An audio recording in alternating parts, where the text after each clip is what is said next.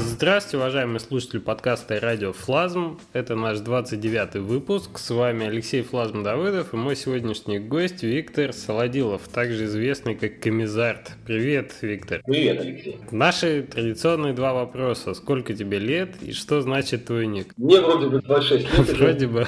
Да я все время путаюсь. Так. А ник, да еще в школе мультик такой был, Завоеватель Зим. Я подписывался Зим, потом Ласкательно это Зимок, а потом я в университете занялся интернет-магазин картин. Так. Я хотел какое-то название для этого интернет-магазина. И я в обратную сторону прочитал, значит, ник, комис, и добавил туда арт. А, Комизар. И как-то он мне так понравился, что, в общем-то, я везде начал подписываться. Это ник, это Что он остался с тобой уже навсегда. Ясно. Я немножко тебя представлю. Я думаю, ты хорошо известен всем обитателям GameDev Blog сообщества, потому что ты там уже не первый год. Собственно, я тебя оттуда и знаю. Но для тех, кто, может быть, не знаком с тобой, ты делаешь флеш-игры довольно давно уже. У тебя есть несколько интересных и успешных проектов. Помимо этого, ты являлся или являешься, ты про это нам подробнее расскажешь, одним из организаторов студии, да, такой инди-игровой студии One Good Game. И у тебя есть опыт выхода на Kickstarter. Может быть, опыт не самый успешный, но у тебя явно есть что рассказать э, в связи с этим. Так что вот такой постфлэш как раз инди-разработчик Виктор и являешься таким разработчиком. Скажи, как бы исторически, с чего началось, как ты к играм пришел? К играм. Ну да, Ну, началось с того, что я начал интересоваться сайтостроением. Но я не программист по образованию, я брал просто страничку сайта, открывал исходный код и начал там методом тыка что-то менять. и смотреть, что меняется в браузере. Да, что вообще происходит, да. То есть я начал так узнавать программирование, HTML. Потом я случайно попал в студию, где делали сайты. Я ничего не знал еще вообще. Там, джунглу какую-то ковырял. какую-то. Я туда попал, О, Джумлу я тоже ковырял в свое время. Да, это была фантастика. Я туда попал, э, меня посадили за флеш. Сказали, все, ты будешь флешером. Назначили. Денис Радин, может, знаешь такого? Нет, не знаю. Ну, Он даже на флешгаме выступал. Мгм. Несколько докладов, кажется, было по HTML5. И он меня посадил за флеш, говорит, все, будешь флешером. И вот это дал мне задание первое, как сейчас помню, я его делал три дня. Сейчас я его делал где-то полтора часа, наверное. И это так был первый мой опыт флеша. А дальше всякие сайты, приложения. И в один прекрасный день я узнал вот с блога Вадима, что есть такое дело, как игрострой, что это можно делать простым смертным.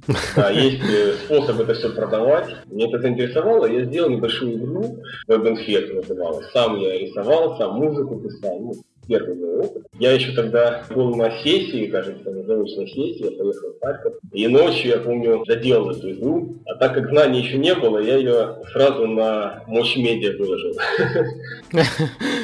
Ты решил не искать спонсоров, ты решил сразу в бой. Да, да. Я еще так радовался, помню, что за первый час у меня там что-то 24 цента на.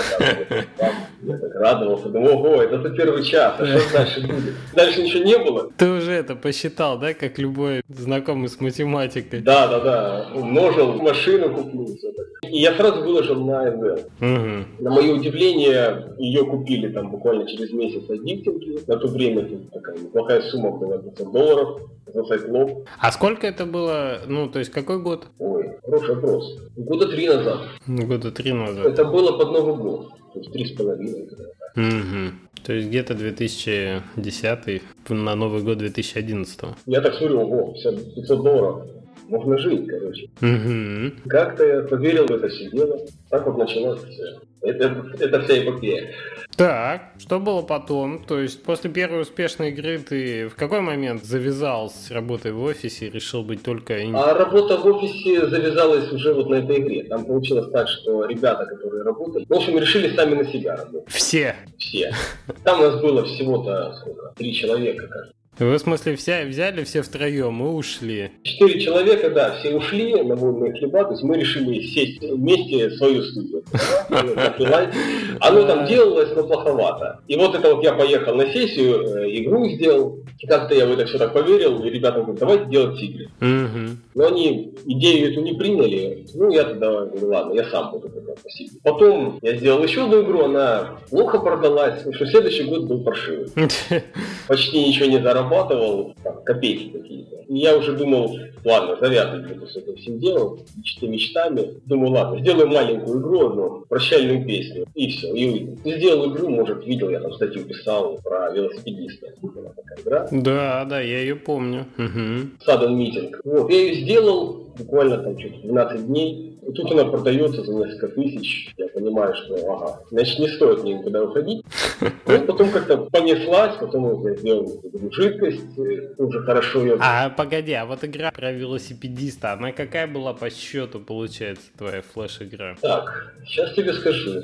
Она была, кажется, четвертая. М, даже так. Ну вот, кстати, по поводу того, что люди переживают, что их там первая или вторая игра не продается, да, вот как раз с первой, как правило, бывает все хорошо. А вот со второй-то у меня часто истории такие, что проблемы. А у тебя, получается, более-менее выстрелил уже только четвертая игра. Да, четвертая, пятая. Ну, вторая мне продалась еще дешевле, чем первая, а третья вообще не продалась. Да, да, вот я говорю, вторая, вторая вот она... это, это тяжелый момент такой, когда.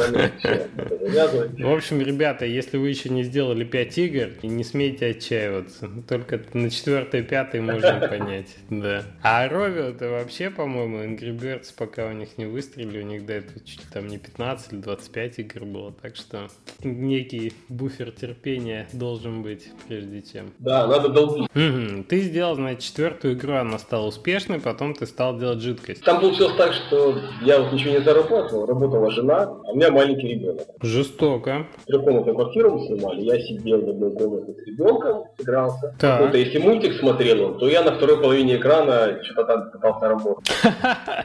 Отлично. Потом в обед я его укладывал спать. Пока он спал, я вот делал эту жидкость. И потом э, вечером уже, когда все ложились спать, я еще ночью сидел делал. Шикарный график. График отличный, мне это очень даже нравится. В итоге хорошо все получилось. Игра прикольная получилась. Слушай, ну лайфхак с мультиком в одной стороне экрана, а с кодом в другой, это прям, я не знаю, многим молодым отцам-программистам стоит запомнить. Но вот когда времени мало на проект, не дают тебе все время мешают работать, получаются интересные вещи. Идеи хорошие приходят. Не один раз мне так уже. Кто-то мне рассказывал, что светлые идеи приходят, пока ты гуляешь с ребенком в парке, и он там спит условно, да, и у тебя нет возможности подойти к клавиатуре или еще к чему-нибудь какое-то время, и ты вот вынужден что-то в голове обдумывать, и оказывается на свежем воздухе отличное место для возникновения идей каких-то светлых. Да, на свежем воздухе. Но есть еще три места, где хорошие идеи Ванна, туалет и кровать. Гусары молчать, да. Ясно. Ну, с ванной согласен тоже, да. Как ты об этом писал. Ош- Ошибки хорошо можно находить. Декомпилятор методом душа, да. Хорошо, продолжим. Ты, значит, в таком убойном режиме дописал следующую игру «Жидкость». Угу. И... Я ну, буквально там выложил что-то, семерку получил от, э, от Розика или от кого-то, не помню. Выложил на аукцион FGL для тех, кто... Конечно, да. Семерку получил, ну такой думаю, ладно, семерка. Там буквально на третий день написали о диксинге. Addicting Games.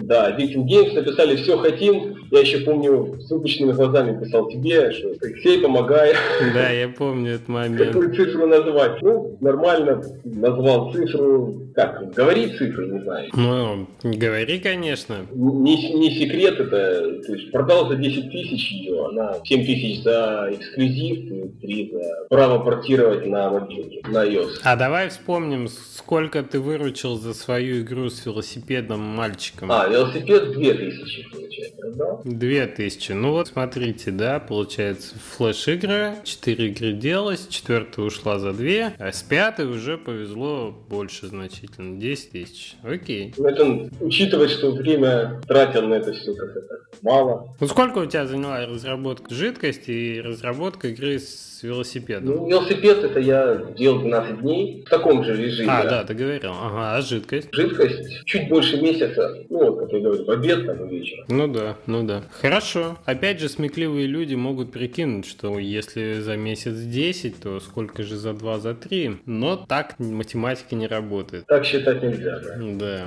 Окей. С жидкостью. Что ты понял на этом проекте, помимо того, что флеш-играми можно зарабатывать себе на жизнь, и это не просто хобби, которое нравится, но и дело, которое может приносить деньги. Ну, я понял, что все-таки удача тоже влияет. Что-то надо необычное, короче, делать. Удивил, значит победил. Да, вот мне захотелось делать что-то необычное, экспериментировать, что ли. В общем, ты решил не идти путем таких бездушных клонов, решил искать что-то свежее. Да, да, что-то выдумывать. Не люблю, потому что матч 3 всякие. Достаточно их много. Хотелось что экспериментировать. Ну, не всегда, конечно, получается экспериментировать. Хочется делать что-то особенное, а понимаешь, что просто это не купят. Слушай, а первые игры ты делал так, ты продолжал делать все сам? Графику, звуки, музыку? Да, да. И я сейчас продолжаю, в принципе. Иногда кооперируюсь там еще с людьми. Так, мне нравится делать игру, понимать, что я могу сделать вот с нуля готовую игру. Музыку, как правило, я ищу на OpenGameArt, есть такой сайт замечательный. Mm-hmm. Бесплатная музыка, очень даже хорошего качества попадает. Много трэша, конечно, но если так порыться, можно много чего интересного найти. Mm-hmm. Вот у проекта 4 уже я озвучил с помощью этого фотографику, ну или сам рисую, да, или кем-то кооперирую. Что было дальше? То есть жидкость, получается, такой был проект довольно технологически сложный, но и интересный. Тогда была, мне кажется, еще и волна с крокодильчиком Свомпи, он же уже тогда вышел, и мне кажется, Addicting Games, как представитель Никелодиана, да, и такой, в общем, недалекой от Диснея области, они, в общем, решили схватить что-то такое похожее. Ну, возможно. Мне потом в комментах написали, что да, вот есть такой крокодильчик. У меня не было планшета тогда еще. Я не знал просто про это. Есть такой крокодил. Думаю, да, на чем-то похоже. Значит, тебе по поводу крокодильчика Свомпи-то отписали в комментах. Да, потом на блогах написали мне, посмотрел, да, похоже. Чем-то Но похоже. ты об этой игре не знал, когда делал. Не, я об этом не знал вообще ни о чем. Придумал свой велосипед. Понятно. Хорошо. Как дальше развивалась история твоих игр разработки? Ну, я буквально через пять дней там, получил деньги, уволил жену. Говорю, все, давай мне одну комнату, я буду работать. Ну и все, я засел работать. Ну, знаешь, когда первые деньги, оно как-то окрыляет, но не работает. Да, да, да. Все, ты довольный, классно, все. Куда спешить? Ну, я там еще сделал, не помню, какой-то проект я еще сделал. А, я замахнулся еще на более такие большие проекты. Игра про сладости, которую я тебе показывал. Угу. Она начала делаться в это время. Я тоже потащил своего друга с университета, который так неплохо рисовал. Говорит, давай игры делать. Давай. И вот мы начали делать, рисовать. Тафита и Ротата. Тафита Ротат, да. Угу. Ее начали рисовать, там еще один замороженный проект у нас есть, и еще один замороженный проект. Прыгали по проектам, я уже, правда, так теряюсь во времени. Ну, там сделали потом мы про Майнкрафт игру. Вы ее, по-моему, делали на один из джемов наших. Да, да, на один из конкурсов я ее сделал. Не, нет, то не то. Сначала мы сделали с ним вместе игру. По сути, это была та же жидкость, только на тему Майнкрафта. Мгм. А на конкурс у меня как-то не было никаких идей, думаю, там, ну ладно. Взял, вставил туда этого персонажа из Майнкрафта, человечка, надо было человечка гонять лабиринтом, руки-ноги отлетают, все никак не Мгм. доделаю. И оно, в принципе, весело так выглядит. Так, соберусь, сделаю. Что-то уже плохо, знаешь, помнишь, что дальше было? Не, ну ты хорошо, ты расскажи какие-то такие вехи, которые были законченными. То есть, ну, может быть, какая-то следующая законченная игра у тебя вышла, или ты в какой-то момент как раз перешел к необходимости работы в команде, вот в студии. Как-то к этому, может, подойдем. Про художника скажу, что с художником, конечно, работать намного лучше. Одному это долго, особенно если, если ты не художник, то ну, сложно найти арт какой-то, придумать, вдохновиться чем. Мне занимало это много времени. Даже. С художником, конечно, веселее. Согласовали как-то и все. Он делает свою работу, делаешь свою, потом это совмещаешь. Очень здорово. Потом один прекрасный день мы с товарищем одним решили организовать студию Керчи. Надо сказать, что, в общем-то, ты из Керчи сам, и все это... Да, все это происходило в Керчи. Так. Э, Значит, мы начали искать э, программистов, художников, нашли несколько людей. Угу. Один программист вообще там маньяк был. Парень молодой, но так просто. Он там, не, не зная языка, мог уже что-то писать. Велосипедами, но, но писал, то есть не получалось. Получалось самое главное, а то как в анекдоте, да, я печатаю 4 400 символов в минуту, но такая фигня получается. Но у него получалось, она работала, главное. Ага. Оптимизация это уже следующее, но она работала. Потом, конечно, когда я смотрел его код, я долго пытался понять его смысле, но молодец, он, конечно, старался. Вот, и мы начали в студии делать игры. То есть всего нас было 6 человек, сняли помещение, получается по два человека, даже не так, программист-художник, программист-художник, две команды, они делают по игре, каждая команда, да, и потом я и мой товарищ, как э, организаторы, мы за этим всем следим, Мгм. и параллельно мы еще, ну, помогаем им там что-то, занят какой-то, да, и параллельно я делал еще что-то прямо в студии сидя. Не хотелось что-то делать или давать игры, не нравится. Я еще делал сам какую-то игру, вот, и ну, товарищ помогал мне там уровни делать. Слушай, Виктор, ты просто так сказал, а вот мне разделение труда интересно в такой команде. Вот шесть человек, вы два организатора, но помимо того, что вы там предоставляете условия работы и следите за выполнением, вы как-то, вы же, наверное, тоже активно участвовали в процессе как продукт менеджеры или проект менеджеры Кто выступал геймдизайнером и кто предлагал идеи для игр? Наверное, все-таки ваша была область. Ну да, да, и идею, идеи предлагал я, у меня там довольно их много было. Просто я предлагаю идею, мы садимся, начинаем такой мозговой штурм делать вдвоем, с ним, значит, делали мозговой штурм, расписывали все это, фантазировали, лишнее отметали просто, и все, и в работу. Я, значит, наблюдаю за проектом, который делает одна команда, вопросы какие-то там у них э, возникают, проблемы, я это все помогаю делать. То есть я отвечал больше за код, я там и арт-дизайнером был, то есть если художник что-то не может придумать, я помогал придумать. Вот это. То есть помогаем всячески. Ну, в общем, пошли по сложному пути. Вы, по сути, решили научить с нуля Да, людей, да, которые даже не то, что не в геймдеве, но и, в общем-то, навыков программирования глубоких не имели. Ну и разработки продукта. Ну. Окей, понятно. Я, примерно, через такой же проходил. Мгм. Это, в принципе, интересно, но это сложно. Сложно, согласен. Особенно сложно, когда первая игра не продается. А учитывая, что у тебя нет, например, какого-то э, гарантированного источника, то есть если эта команда, которую надо научить разрабатывать игры, она должна еще и сама себя окупать как-то, то есть она должна и зарабатывать, это сложно втройне, потому что деятельность, связанная с обучением, она, как правило, очень плохо монетизируется. То есть ты либо учишься, либо зарабатываешь, либо работаешь, да? А вот так, чтобы плоды твоей учебы, они еще и могли что-то зарабатывать, это вот прям, ты знаешь, за двумя зайцами. Ну да, вот такое что. Но они, видишь, учились уже на проекте. Я там буквально каждый час подходил, полчаса, что, как там, подскажу. Обучение проходило очень быстро, причем ребята были талантливые, действительно. Ловили все на лету, то есть делали, молодцы. Даже вот художник, который, которого парня позвали, он до этого ничего там особо не рисовал, у него были несколько каких-то его работ, так, любительских. Мгм. Но я как-то увидел в нем талант, что ну, есть усидчивость, терпение и талант. И да, так и оказалось. Усидчивость есть, он усидчиво там все, ну, чу- чугунный зад, как даже там Мурлыка. И талант парня был, и он действительно прикольно рисовал, мне очень понравилось. Мгм. Ну, то есть получилось вот это вот обучение в бою. Да, получилось, но обучение-то получилось, а вот прибыль с этого шла плохо, конечно. Но у меня примерно такие же были соображения, как я помню, на тех продуктах, которые мы делали вот в рамках обучения молодых сотрудников. Даром, что ты, получается, тратишь все свое время на то, чтобы пытаться сделать этот продукт качественным, действительно каким-то коммерчески интересным, все равно есть проблемы с его монетизацией, как правило. Да, еще вот по поводу программистов. Они-то пишут, оно работает, но оптимизация страдает. Да, Потом мы столкнулись с проблемой, что начались просто тормоза в игре. да-да-да.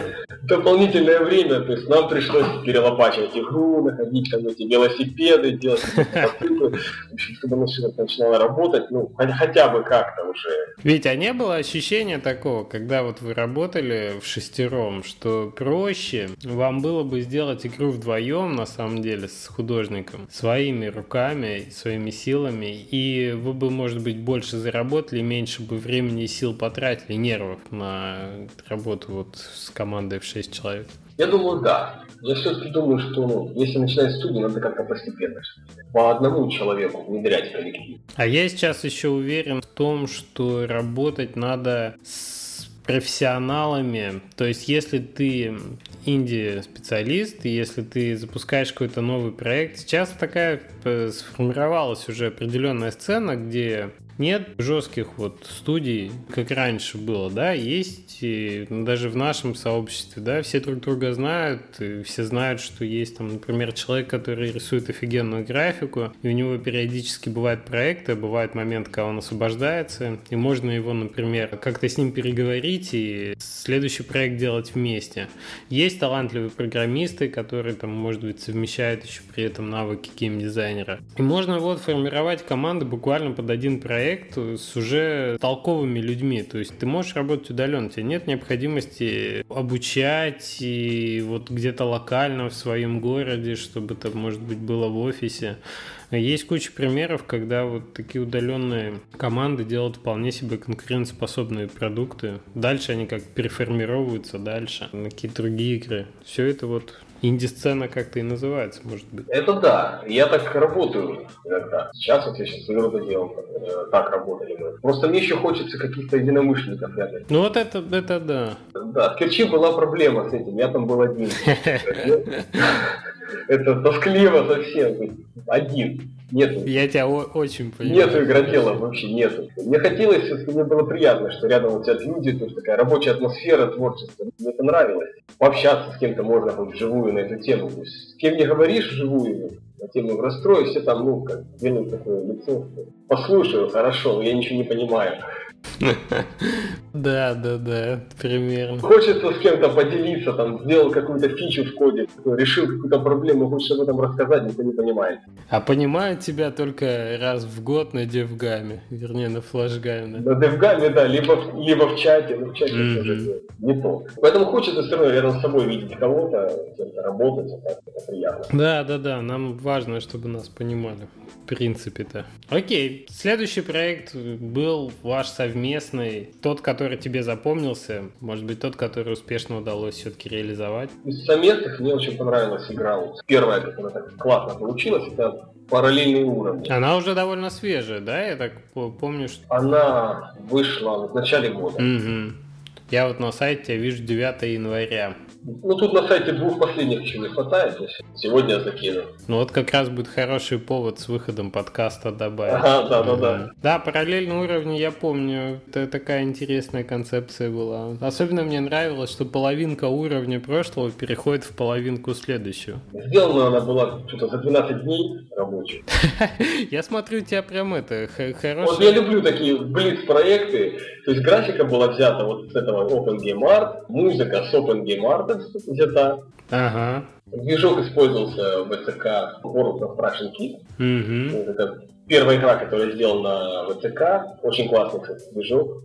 Там мануалов мало, но если разобраться, очень классно что. Mm-hmm. Много чего сделано за тебя просто. Вот. И вот это мы сделали эту игру. Э, получается, я делал все, кроме уровней. Уровни делал партнер. И при этом мы курировали все остальные проекты, которые в студии были. Так. Ну, очень даже прикольная игра получилась. Купили армор ее. Да. Мне она нравится. Такая динамичная, веселая. Не, она вот как раз весьма оригинальна к вопросу о, о том, что идея это хорошо, свежая. Да, тут все на идее. Графика платная, персонажи простые. Может быть, ты озвучишь сумму сделки, потому что это уже 14 год, и есть мнение. Не, я уже не буду озвучивать сумму. Эти суммы ты уже не готов озвучить. Тут, уже по студии я уже не буду озвучивать. Ну, ты можешь хоть в целом обрисовать, насколько тренд-то нисходящий или восходящий. Ну, ты знаешь, я не вижу какого-то падения э, цен на аукционе. Если игра хорошая, ее покупают. Все. Угу. То есть у тебя, в общем-то, оптимистичные прогнозы и взгляды. Да, если игра плохая, ее не покупают. Ну, бывает, конечно, случаи, что игра плохая, ее покупают. Это я считаю, что она плохая. А бывает, более того, случаи, когда игра хорошая, ее не покупают. Это тоже имеет место быть. Так что да, это рулетка все. Хорошо, вы сделали вот игру параллельные уровни, она тоже на флеше, но в тот же момент вы уже думали, то есть Тафит и Ротата-то она уже была на Кикстартере, наверное? Да, в тот момент мы готовили Кикстартер. На Кикстартер мы готовили с э, художником, там так получилось, что этого художника, его зовут, мы его пригласили в студию как художник. Так. Он работал на зарплату. Да? Угу. А Тафита Ротата это наш с ним личный проект. Мы его делали вечером, в свободное время. Вне студии? Да, вне студии. У вас переплелись прямо отношения личное рабочие, слушай. Очень интересно, да. Да, то есть вот такая вот интересная штука получилась. Вот, то есть мы вечером готовились к Kickstarter. Сразу скажу, выйти на Kickstarter это несложно. Сложно деньги собрать. Ну, сразу скажу, что у нас не получилось их собрать. Да, у вас я смотрел. Вообще, вообще не получилось статистику вы хотели 15 тысяч, по-моему, да? 13. 13 э, Собрали в итоге из трех бейкеров 25 долларов. 25 долларов, да. Ну, смешно вообще. Результат приближенный к нулевому, будем так считать. Ну, да. Выйти не проблема. Нужен человек с Америки, у меня такой был. Он на себя регистрирует э, платежную часть фиксатора. Угу. Вот, остальное я регистрировал на себя. Так. Делается, да, презентация, все там выставляется, там довольно все просто. У вас прикольный ролик там. Да, ну я думаю, все-таки не стоило лица в ролик добавлять, можно было просто сделать ролик подлиннее и получше показать игру. Угу. Все эти вкусности. Ну, поздно уже. А единственный вопрос от Kickstarter был, когда мы опробовали проект, какую роль играет в проекте вот этот человек из Америки. Угу. Я ответил, да, что он э, является пиар-менеджером, угу. что такое, короче. Ну, в принципе, он им и являлся. И все, никаких больше вопросов, в этот же день закрыли проект, и все, и началась э, компания. Но мы наивно думали, что есть какая-то все-таки аудитория, которая мониторит нормально это все, э, мониторит игры, как-то там плюсует, э, как-то раскидывает ссылки, ну, увы людей там довольно мало ходит. Если ты на первую страницу не попал, то тебя просто не найти. Угу. Ну, если ты дополнительно не имеешь возможности привлечь к этой компании внимание. Ну да, на нас написал там, кажется, журнал Грабит, и китайцы очень много нас писали. Почему-то. Почему-то, да. Видимо, им понравился ваш сеттинг. Китайцы писали, но толку от них никакого нет. Угу. Так вот даже мы заходили просто в раздел игры, буквально через несколько дней мы там игру, чтобы найти нашу игру, надо было листать очень долго вниз, она как-то на дно падает просто и там лежит. Ясно, ясно. Ну, какие еще были такие моменты? То есть я так понимаю, что люди, которые проходят все-таки Kickstarter, они, особенно если они проходят на удаче, им как раз мало что рассказать, кроме того, что, ну, я носил один красный, один синий носок, я не брился две недели, ну а, а что еще я сделал правильно? Я не знаю. Ну вот прошли. Там месяц надо, а не бриться. Да, да. Не, ну может быть он как раз последние две недели, видишь, помогал таким образом. Вы как люди, которые не прошли Kickstarter, у вас наверняка есть набор практических знаний о том, что не надо делать. Так вот, что не надо делать, как ты считаешь? Видишь, мне сложно проверить, надо это делать или не надо. Я не могу утверждать, надо это делать или нет. Мои личные какие-то мысли. Ну, на твой взгляд. На мой взгляд, ну, конечно, надо собирать сообщества того, как писаться, чтобы у тебя был как, хотя бы там страница в Фейсбуке, где у там люди, подписчики сидят, ждут каких-то новостей, в Твиттере, чтобы были у тебя люди, вот именно по игре. Mm-hmm. Потому что ты выходишь на Kickstarter, и задача кому-то рассказать об этом все. Ну, конечно, да. А кому рассказывать, некому рассказывать. Ну, это такое очевидное, такая мысль, надо кому-то рассказать. И надо рассылать, конечно, пресс-релизы, что мы тоже делали. Я даже Гейбу писал. Да ладно. Да, я писал Гейбу, еще нескольким людям оттуда. Ну и, и что Гейб сказал? Ничего не сказал. Никто ничего не сказал. Даже ночью писал, просил его твит маленький сделать. Видать, не читает такое. Я думаю, просто таких, может быть, довольно много писем приходит. Да, ну очень понятно. Ну, я писал тоже в разные редакции. Несколько мне ответили. Там было что-то такое невразумительное так ничего не получилось. Вот я говорю, одна только редакция написала, написала хорошо, там небольшая такая статейка, да, вот ребята сделали игру, симпатичная, классная, поиграть. Слушай, а вы собирали, получается, деньги именно на мобильную версию игры? Да, она сразу делается на iPad. Угу. Ну, конечно, у нас там были всякие мечты по поводу приставок, но это все такое далеко когда-то. Вы слушаете «Радиофлазм» – подкаст о независимой разработке игр. По-русски. Слушай, мне кажется, собирать на мобильную именно игру на Kickstarter не самая лучшая идея, потому что известный случай, когда, по-моему, с квестом-то Тима Шефера, он когда он дополнительно собирал, помимо там версий для Стима, да, своего квеста, вот последнего про мальчика и девочку, про два параллельных мира историю, подзабыл немножко название. Вот, там э, агрились бейкеры, что дополнительно будет сделана версия для iPad. То есть и есть вообще, вот ты понимаешь, такое противостояние аудитории Стима и мобильных игроков. Это в чем-то противостояние хардкорщиков и казуальщиков, потому что на Стиме больше хардкорных игроков. И у вас проект, он такой вот, вот он казуальный же казуальный, внешне, да, вот там слушатель потом может посмотрят на скриншоты, он же вот весь такой вот сладкий, ну прямо как э, раздел фильма «Ральф» про сладкие гонки, что вот там все такое же, да? Ну, я думаю, вы поймете, о чем речь. Да, да, конечно. И карамельки, и да.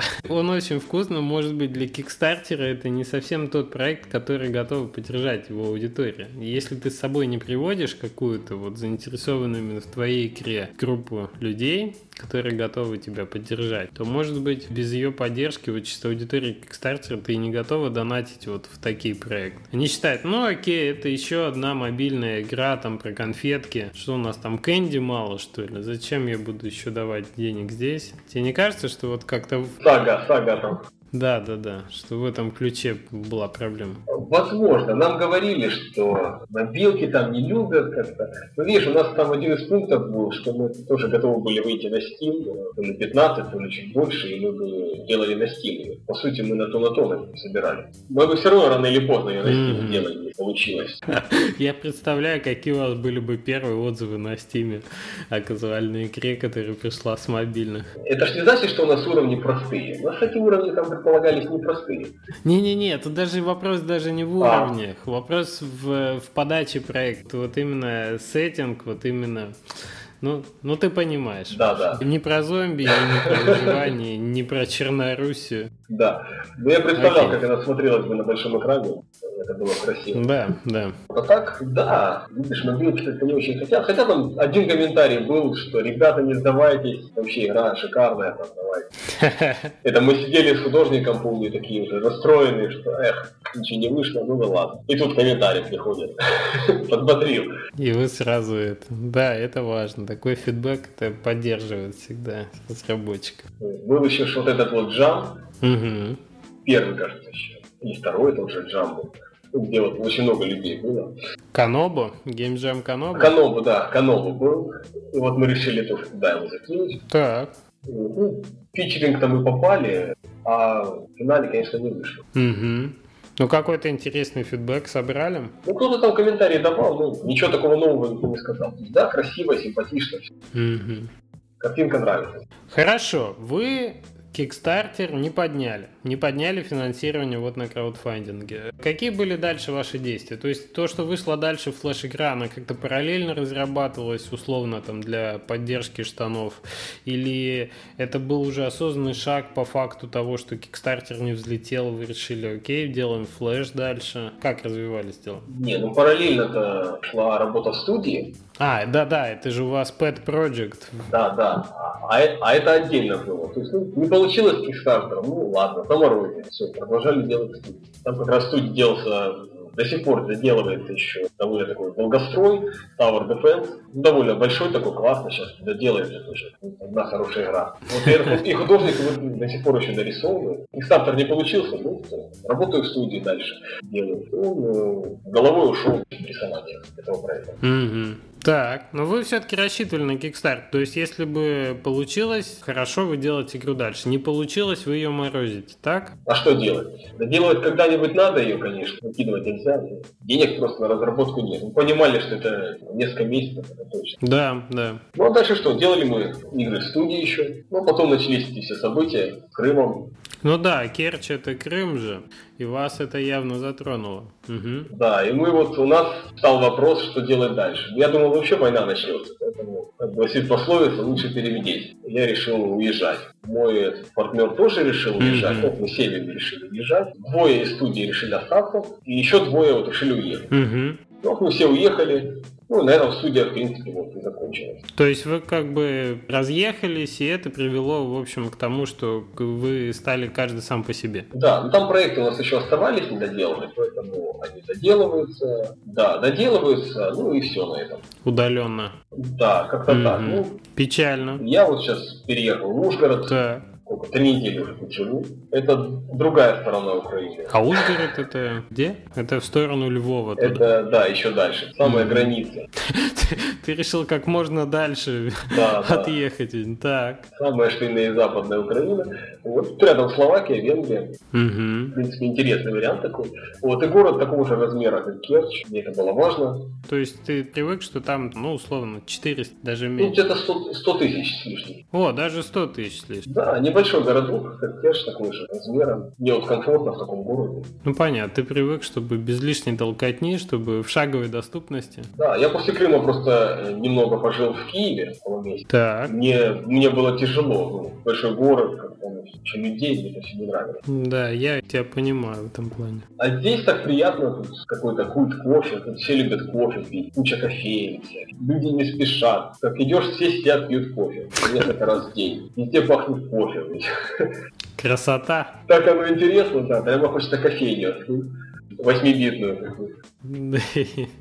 Ясно. И как это повлияло дальше на те проекты, над которыми ты работаешь? Вообще вот этот переезд, он насколько тебе дался сложно? Ну, понятно, что у тебя наверняка была какая-то финансовая подушка, но она же не бесконечна. Ну да. Тебе в срочном порядке, наверное, пришлось думать о том, как искать средства на дальнейшую жизнь. Тем более семья, ребенок. Да, да. Ну, у меня там какие-то деньги были, ну, тоже я не ожидал этого всего. Меня всегда успокаивает, когда у меня на продаже есть какая-то игра. Uh-huh. Это все-таки успокаивает. А тут у меня получилось так, что несколько игр на продаже. Да еще продалась она очень даже неплохо. Я как-то был спокоен, но деньги я до сих пор не получил. Вот сегодня должны прийти в любой момент. Слышишь смс то значит они. Yes. Ну, короче, пришлось, конечно, перейти в эконом-режим. Эмоционально, конечно, это сложновато. Я не считаю себя беженцем, но по сути являюсь беженцем. Ну, когда ты отрываешься от привычного места, конечно, это... Для государства я считаюсь беженцем. Ну, если не считаю беженцем, то есть я приехал, я снял квартиру, строил ребенка сад, сижу, работаю. Угу. В принципе, все как, как и было раньше. Слушай, ну ты вот не считаешь, что инди-разработчик, он в принципе, ну ты почувствовал на себе, что для тебя, где комната в в квартире рядом там с твоей семьей, где ты можешь сесть, открыть ноутбук свой, там и начинается твое место работы, по сути, потому что оно все в интернете, там внутри, да, у тебя там связь с партнерами удаленная, условно, проекты продолжают разрабатываться, и, в общем, где ты открыл ноутбук, там и твое место работы, по большому счету. Ну, то есть, не считая эмоциональной привязки к конкретному месту. В общем-то, у тебя мобильность твоего дела, она очень высокая. Да, Леш, тут, конечно, однозначно, то есть делать игры так удаленно, это мечта. Это дело, от которого я вообще не откажусь никогда. Мне настолько это нравится. Я вот это сейчас действительно прочувствовал, эту независимость. Что бы там ни происходило, я взял ноутбук, сел где хочу, и я работаю дальше. Ни, ни на что не променяю такое.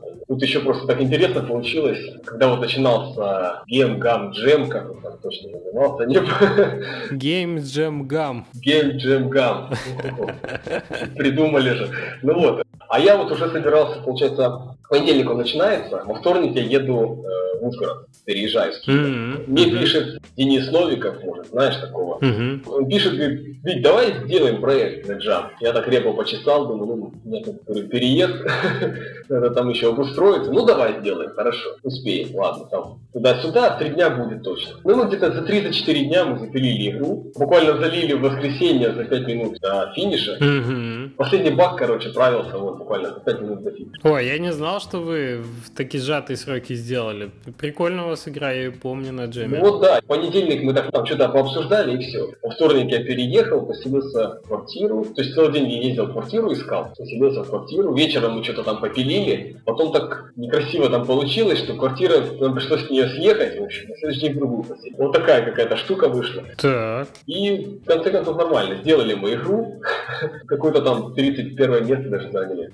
Но она вас симпатична. Вообще, как впечатление от Джема, и пошла ли вот эта игра куда-то потом? Собираетесь ли вы ее там доделывать, монетизировать? Мы ее доделали уже, до продажи даже. Так. Сейчас вот ее заапрудили, но там пара каких-то моментов еще ролик предложили. Ну вот. Ну, там что со звуком, короче, надо сегодня исправить и перезалить. А, впечатление от Джема, ну, такие неоднозначные, знаешь. Ну-ка, ну-ка. Особенно вот то, что третье место заняла игра про кошечку. Я не понял вообще, где там фобия, в каком месте. Я просто не понял. Такое чувство, что была готова игра, не перерисовали вот эту заставку. Ну вот... Не, ну там же в начале интро, ну то есть мне показалось вполне логичным. Ну, ты понимаешь. Ну вот только интро. Только интро, да. Если первые две игры, они действительно хорроры какие-то. Ну, что это не глубоко в геймплее, вроде как, да? Что сам геймплей с фобиями не связан. Да, атмосферный, согласен. Ну, конечно, обидно тоже было, что Диско Фиша игра на четвертом Ах, жалко, мне она понравилась, она класс. Что Алекс не попал в призеры, да? На самом деле у меня вот Алекс шел моим фаворитом, чисто по моим оценкам. Да, здорово. И я ему даже на Девгаме передал магнитик. Мой личный Алексу кубок. Я большой фанат его творчества. Да, у него творчество хорошее. И игра у него действительно прикольная вышла. Ну, он такой мастер атмосферы получает атмосферу. Ну, даже вот игра может быть простая совсем, но атмосферная, интересная. Вообще, на самом деле, было довольно много интересных игр. Я их не ожидал, что их будет целых 100. Оказалось, что их так много. И вот в отличие от FGD капов, которые мы проводили в рамках нашего сообщества, да, до этого, где игр было, например, 30. И я объясню вот с точки зрения судьи, ты все 30 игр условно можешь держать в голове. Со скриншотами, с картинками.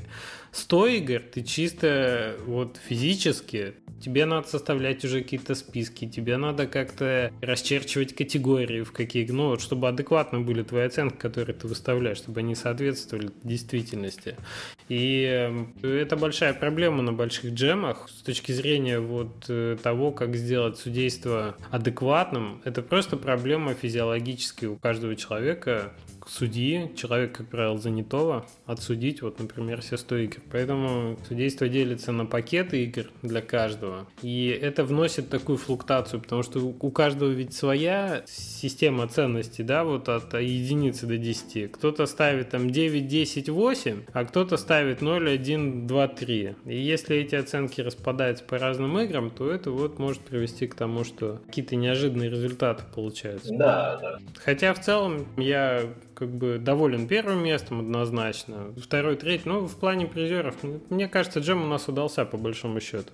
Были моменты, мы их, конечно, все запомнили, там, учтем, подумаем, как с этим можно бороться в будущем. Но, ты знаешь, я вот, э, вот этот минус для судейства, что было очень много работы, с другой стороны, это огромный плюс, много новых имен появилось, да, и ребята, вот мы с ними пообщались э, на Девгаме, ну, то есть было много с джема, как раз. Угу.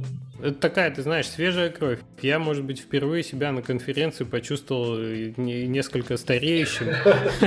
Потому что реально новое поколение приходит. Э, молодые. Бородатый мудрец. Ну, не бородатый и, может быть, и не мудрец, но вот то, что стареем потихоньку, это точно. Вот, то есть уже, уже есть смена. Это приятно. И реально у ребят такой энтузиазм в глазах видно, что действительно это вот те, кто приходит в индустрию делать игры, по большому счету, а не зарабатывать деньги. Это вот, это здорово. В этом, мне кажется, основная цель джема, и она да. достигнута оказалась. Что мы вот помогаем сделать первый шаг где-то, да, где-то о себе рассказать. Да вообще здорово вот Буквально ты первый раз поработал с Денисом, мне очень понравилось. Сейчас еще какие-то поделать, Да, да, опыт работы в команде с новыми людьми, да, у вас сохраняется проект начатый. Да, есть, есть такой дедлайн четкий. Надо успеть, и все так бы не успели, а так пришлось просто успеть. Ну, что-то надо отрезать, вырезать, не сделать, ну, лишь бы получилось. Да, да, да. Что-то показать хотя бы. Вообще вот да, то, что новое поколение, прикольно то, что новое поколение игроков тоже появляется, а старое поколение игроков никуда не девается. Да, да, это тоже прецедент. Я вот тоже размышлял на эту тему, буквально вот несколько десятков лет, и все возраста будут играть в игры. Да, да, то есть реально геймеры ведь будут престарелого возраста, которые... Э, тем, кто 30, через 30 лет им будет 60, они все равно будут Да, играть. да, это же останется, это же как хобби. Те, кто да. слушает музыку, они слушают и вставят. Тем, тем более, ты знаешь, будет такой момент, что через 30 лет появятся реальные ретро-игры, то есть вот те, которые уже сейчас ретро считаются, а представь, насколько этот феномен разовьется за следующие 30 лет. Да, да, пикселят жизнь, да. Да, да, да. Какие там, господи, ваши интерактивные голограммы? Вот мне 8 бит. Да, да. Пикселят, 8 бит, нормально, я буду играть с удовольствием. Да, да, да. Так что это все отлично. Ну вот по поводу DevGAMM а бы еще сказал, что конференция тоже удалась. Раньше же в Москве всегда был один день, и FlashGAMM ы проходили. Тут первый DevGAMM московский, и два дня. И вот ты получилось, ты знаешь, два дня реально решают. Новое, новое место, Рэдиссон Славянская, в отличие от Космоса, просто отлично. И было здорово. Было здорово, потому что хоть и многие не приехали, например, из ребят, которые на Киевском бывают, да, вот там в частности, ну, у тебя были свои обстоятельства. Но в целом было народу очень много. То есть было больше тысячи, мне кажется, точно. Надо будет точно эти уточнить. Ого. Да, то есть на Киевском было 1300, ну, ты помнишь, толпа была страшная. В принципе, на Московском всегда меньше. Да, там не было тысяч, ага. Да, и тут было больше тысяч. Но залы большие, не было тесно. Была хорошая трансляция. Единственное, что в большом зале офигенно шпарил кондер. И меня, по-моему, продуло. Может быть, там, может, где-то другом этом, но для меня это вылилось в небольшие сопли. Но это уже так, это уже субъективный момент. Отличная церемония награждения была. Лерик с Алексом постарались, сделали прикольную awards, как на IGF, знаешь, на английском. Наш комрад с блогов с ником Лампоголовый, он затроллил просто всю церемонию награждения, потому что был диктор на английском, и она говорила каждый раз, а его игра очень часто была в номинациях, игры даже, у него было несколько игр. Кстати, в одной из них он таки победил Правда, его не было, Антон Карлов за него приз забрал. Так вот, диктор говорил постоянно From лампоголовый. И все, все уже начали в определенный момент аплодировать. Вот реально затроллил своим ником всю церемонию награждения. Потому что всем хотелось увидеть, что же это за лампоголовый в конце концов. Действительно ли он лампоголовый, да. И что это такой продуктивный чувак. То есть реально три или четыре игры было представлено на конкурсе. Видимо, он так их поднакопил и решил все залить. У меня тоже сейчас поднакопится на киевский. Да, да, Там, наверное, штук, штук 6 получится. Так что впечатления, знаешь, самые позитивные. Куча новых знакомств, куча людей, с которыми мы увиделись наконец. Джонни Кей приехал наконец на конференцию. Два года его не было. Показал свою новую игру суперсекретную. Все в восторге, я в восторге. Может быть, у нас будет скоро повод пригласить его в подкаст таки наконец-то. Кстати, да, интересно будет послушать. Так что вот в плане конференции, это, знаешь, ну для меня это было продолжение джема джема, да, ну, там джем отсудили, тут же начали готовиться к церемонии там награждения, каким-то этим. У меня был круглый стол по геймдизайну, на котором был Антон Карлов, был Гезерко, Женя Еленко и Владимир Ковтун с альтернативы геймдизайнер. Мы там, знаешь, решали в реальном времени задачки с аудиторией и вручали круглые мягкие игрушки тем, кто выиграл. А, да-да-да, я хотел Увы, не получилось. Ну, надеюсь, Киви что-то такое будет. Да, ну, в общем, не знаю, насколько у нас получилось это полезно, ну, по крайней мере, весело это получилось точно. Ну, посмотрим. При приживется такой формат на будущее, не приживется. Но, по крайней мере, на разок мы повеселились точно в этом ключе. Ну что ж, на флешгам классно приезжать, когда что-то либо есть привезти, либо кого-то знаешь. Вот я первый раз когда приехал в Киев, никого не знаю, там буквально там Сергея Драга, uh-huh. Никиту, там, кто из чата, Ахуру, ну, кажется, никого не знал больше. И игры у меня самой никакой не было. Приехал, ходил, там что-то родился. Вот. А на второй я приехал заряженный играми. С людьми уже был знаком. Вот, а там хорошо так получилось. Кстати, насчет джама жалко Якуба не хватило. Да, да.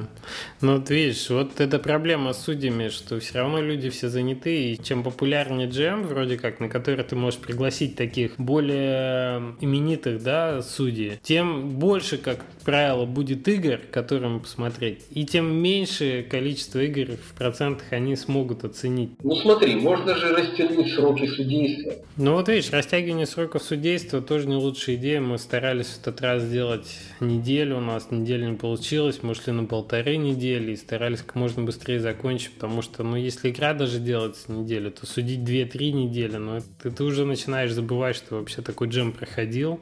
А тут же важно это сделать вот, вот так вот э, собрано, чтобы в рамках вот этого общения, обсуждения, просмотра игр сформировалось это вот некое новое сообщество, может быть, новые связи между людьми завязались и так далее. Что, что получилось сделать. Потому что это важнее, это остается. Ради этого стараешься, чтобы вот эта сцена формировалась в Индии. Тебе, конечно, отдельное спасибо, что ты все организовал. огромный труд, не представляю вообще, что это Слушай, я вот после того, как Девгам закончился, я наконец-то, видимо, понял, что мне можно немножко посопеть и заболеть, даром, что у нас свой проект продвигается. Но теперь новое это впереди. Теперь 1 июня отправляемся в Вильнюс и будем смотреть, насколько там много. Это следующий подкаст у тебя, брать. Про Вильнюс. Слушай, ну про Вильнюс мы уже рассказывали, когда собирались. Ну, теперь, может быть, уже это будут какие-то новости непосредственно с места событий. Посмотрим. Да, сейчас все мечтают о Вильнюсе. Ну, тренд такой есть, но насколько мечтают, посмотрим. Но предпосылки неплохие. Посмотрим, как оно на самом деле там работается.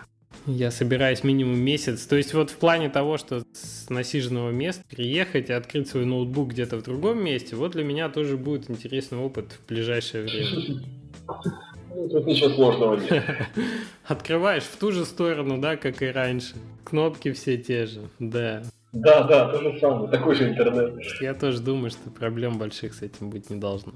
Вить, ну расскажи, может быть, о своих планах тогда дальнейших. Я так понимаю, что не все так плохо на флеше, даже на портальном флеше, на аукционе, если ты продолжаешь успешно в этом направлении работать. Но вообще, вот после Кикстартера, после того, как вы пытались на Air, ну пытались и продвинулись в этом направлении, Air сделать для мобильных платформ, насколько изменились вот твои планы на будущее? Какие проекты думаешь разрабатывать дальше? Ну, смотри, я не хочу делать большие игры на флеше. Угу. Есть риск все-таки, что потратишь время, а дачи хорошей не будет. То есть практика показывает у меня, что то, что сделалось там за 12 дней, за 2 недели, иногда даже лучше продается, или хотя бы продается, чем то, что делалось там месяц и больше.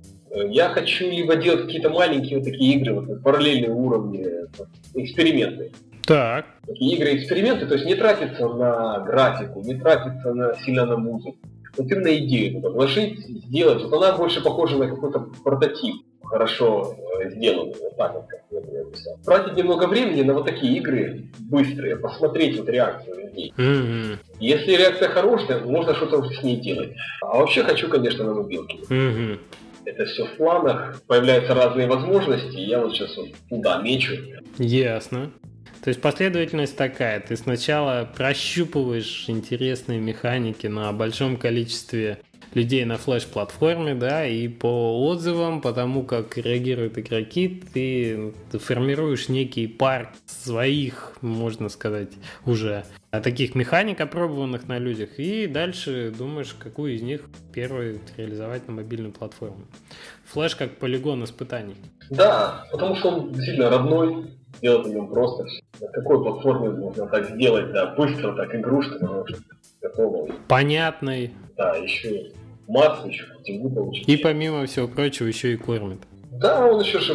Так а что определяет его живость? Игры делают хорошие. Вот mm-hmm. Ну, в общем, Флэш живее всех живых еще продолжает, я так понимаю. Игры перестанут делать. Окей, не, не будем тоже спекулировать на эту тему. Ведь ну, какие-нибудь, может быть, наши традиционные небольшие советы другим разработчикам. Немножко момент, может быть, э, покроешь насчет э, того, что у тебя же был опыт, получается, да, вот со студией, работы в студии, где даже 6 человек было, и ты в итоге от него отказался. Ну, ты будешь пытаться делать новую студию, новую какую-то постоянную команду собирать? Или, или ты уже как бы устал от этого и не хочешь к этому возвращаться? Ну, знаешь, пока что я устал. Устал от ответственности за других людей? Тут много, да, ответственности. Когда подходило там 20 число, надо было платить зарплаты, да, геморрой, короче, это главная боль. ну, это тяжело. Конечно, левелапов было много у меня по поводу дизайна, по поводу быстрого кодинга, ну и всего этого. То есть я, конечно, вырос в этом плане, но это все сложно. Это, наверное, как этот анекдот, знаешь, про еврея и козу. Угу. Расскажи. К еврею приехали родственники надолго. Он, значит, приходит к Равину, говорит, «Э, Рави, что делать, родственники понаехали. Как быть, я устал, не могу. Говорит, купи козу. Какую козу? Зачем? Купи козу. Купил козу, поселился дома, через месяц приходит к Равину, говорит, Рави, вообще не могу. Родственники, это коза, ну, ужасно, не могу. Что делать? Продай козу. Продал козу, говорит, Рави, так хорошо, слушай. Вот это вот как-то оно, то есть сложности все эти помогли мне уровень поднять, и сейчас я просто, ну, сажусь делать сам что-то, оно у меня, фу, ракета, класс, быстро так все.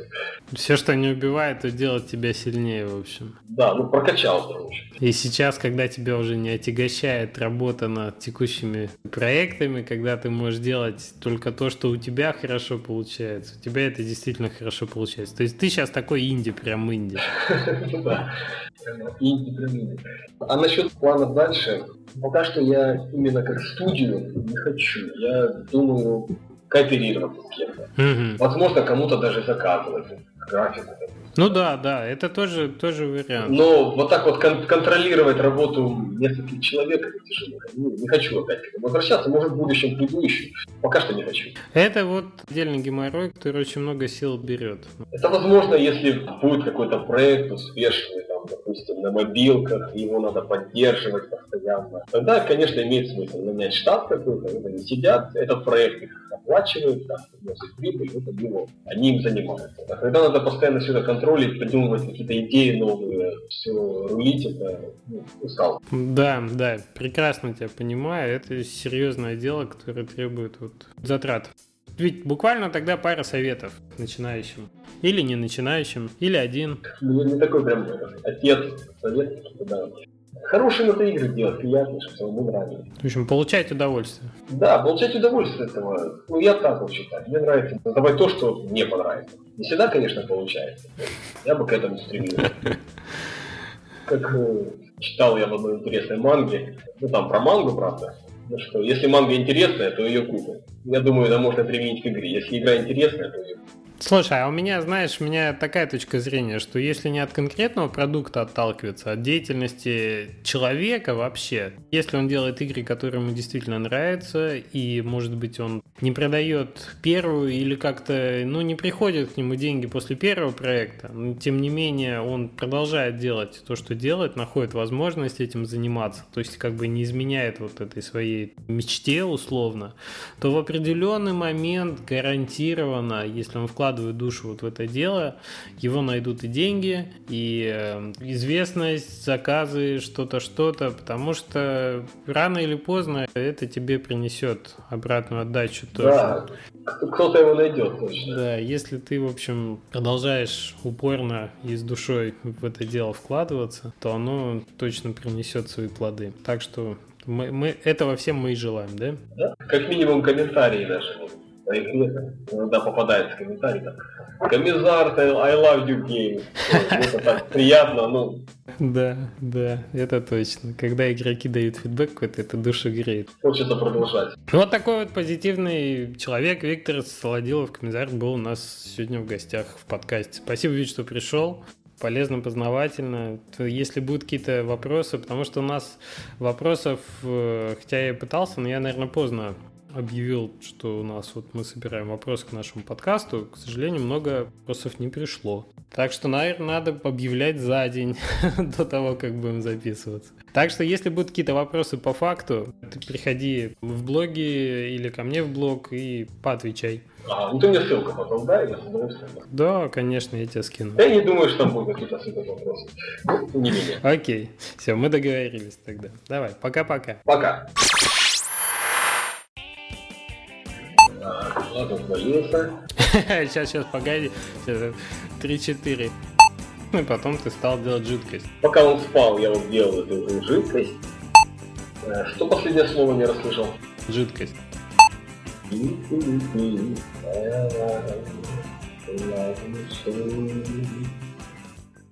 you.